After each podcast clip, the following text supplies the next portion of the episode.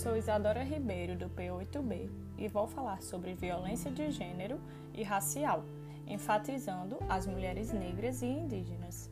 Primeiramente, as negras, as quais foram determinadas na época da escravização como objetos sexuais, além das tarefas domésticas que realizavam. Após a abolição da escravidão, isso mudou um pouco, pois ao arranjar empregos, este se resumiu a empregos domésticos e principalmente a prostituição. É possível então identificar que o passado dessas mulheres foi crucial para o estereótipo que hoje carregam. As mídias sociais, que deveriam auxiliar para abolir essa imagem histórica, já que são grandes influentes nos dias de hoje, ainda mostram as mulheres negras com a imagem de sensualidade e serviçal. Mesmo as obras que desejam fazer uma crítica ao machismo e ao racismo, ainda assim taxam elas como objeto de consumo.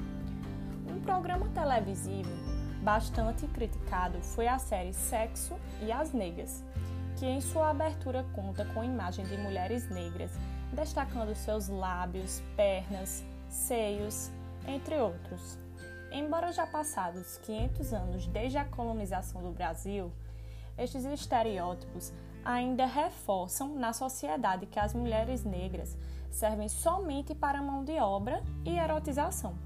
É importante citar, dentro do contexto de violência das mulheres negras, o caso intrigante ocorrido em Patos de Minas, em que uma mulher negra de 46 anos viveu durante 38 anos de sua vida em condições análogas à escravidão. Ela não recebia o seu salário, não tinha direitos e vivia reclusa sob a vigilância dos patrões. Eles usavam o salário dela, oriundo de uma pensão, todinho. Segundo o Ministério da Saúde, dados de feminicídio mostram que as mulheres negras representam 58% das mulheres vítimas de violência, 53% das vítimas de mortalidade materna 65% das vítimas da violência obstétrica, 68% das mulheres mortas por agressão e duas vezes mais chance de serem assassinadas, mais do que as mulheres brancas. Além disso, 56% das vítimas de estupro registrados no estado do Rio de Janeiro em 2014 são mulheres negras.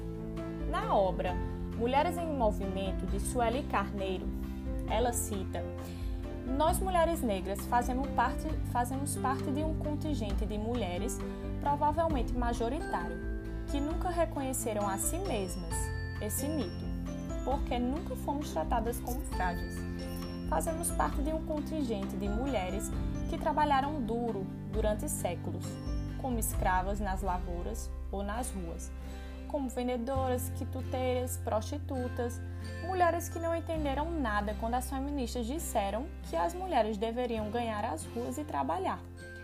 Fazemos parte de um contingente de mulheres com identidade de objeto. Ontem, a serviço de fragecinhazinhas e de senhores de engenho. Hoje, empregadas domésticas de mulheres liberadas. Ou como mulatas, tipo exportação.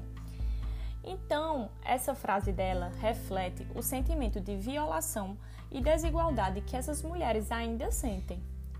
Falando agora das indígenas, podemos demarcar, no contexto histórico, a prática sofrida por estas, as quais eram raptadas. Após a conquista europeia, elas foram vistas como alvo preferencial, por serem vistas como alvos fáceis de se apropriar, sendo vítimas de estupro seguido de morte, refletindo também o real desejo de extermínio dessa população indígena. Hoje, essa violência é refletida ainda pela falta de oportunidade sofrida pelas indígenas. Os dados da ONU mostram que mais de um em cada três mulheres indígenas são estupradas ao longo da vida. E a violência faz parte de uma estratégia para desmoralizar a comunidade ou como uma limpeza étnica. No Brasil, não é diferente. No Mato Grosso do Sul, estado com a segunda maior população indígena do país, com 72 mil pessoas, os casos de violência contra a mulher indígena aumentaram em aproximadamente 495%. É nítido que as mulheres indígenas sofrem até hoje como alvos de violência de gênero, como feminicídio, exploração sexual, tráfico de pessoas e agressões de outras naturezas, que se acentuam na medida em que elas afirmam seu protagonismo político em defesa do seu povo e de seus direitos. Além disso, muitas são privadas de ocuparem espaços públicos.